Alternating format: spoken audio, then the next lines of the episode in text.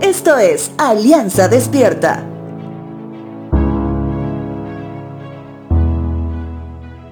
Sé muy bien que no siempre recibimos como se espera unas palabras de ánimo que dicen confía en Dios. Me ha pasado cuando me lo han dicho o también yo mismo haberlo dicho a otra persona en el momento de aflicción.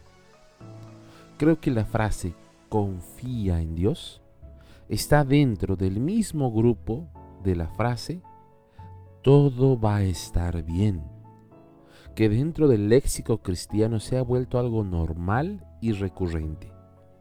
Sin embargo, por más que suene como una especie de cliché y hasta nuestra carne intente generar algunos anticuerpos ante esos comentarios, todo ello tiene base en las escrituras y es bueno saberlo. Cuando Job había perdido todo, no solo sus bienes materiales, sino también a sus siervos y sus hijos, había perdido también el respeto de su esposa y la confianza de sus amigos. Mientras su cuerpo se resentía por una enfermedad, uno de sus amigos de nombre Eliú menciona algo que es cierto. Job capítulo 36 versos 22 y 23 dice lo siguiente. Mira, Dios es todopoderoso. ¿Quién es un maestro como Él? Nadie puede indicarle lo que tiene que hacer ni decirle, has hecho mal.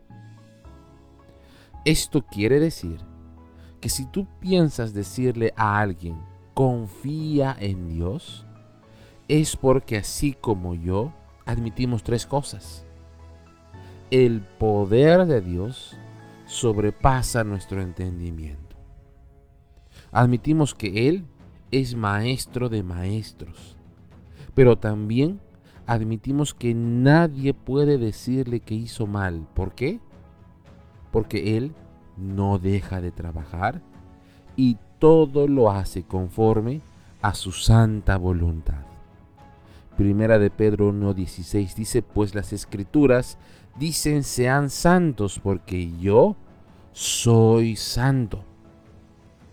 Para recibir y decir con total confianza, una frase como confía en Dios, el requisito es ser santo.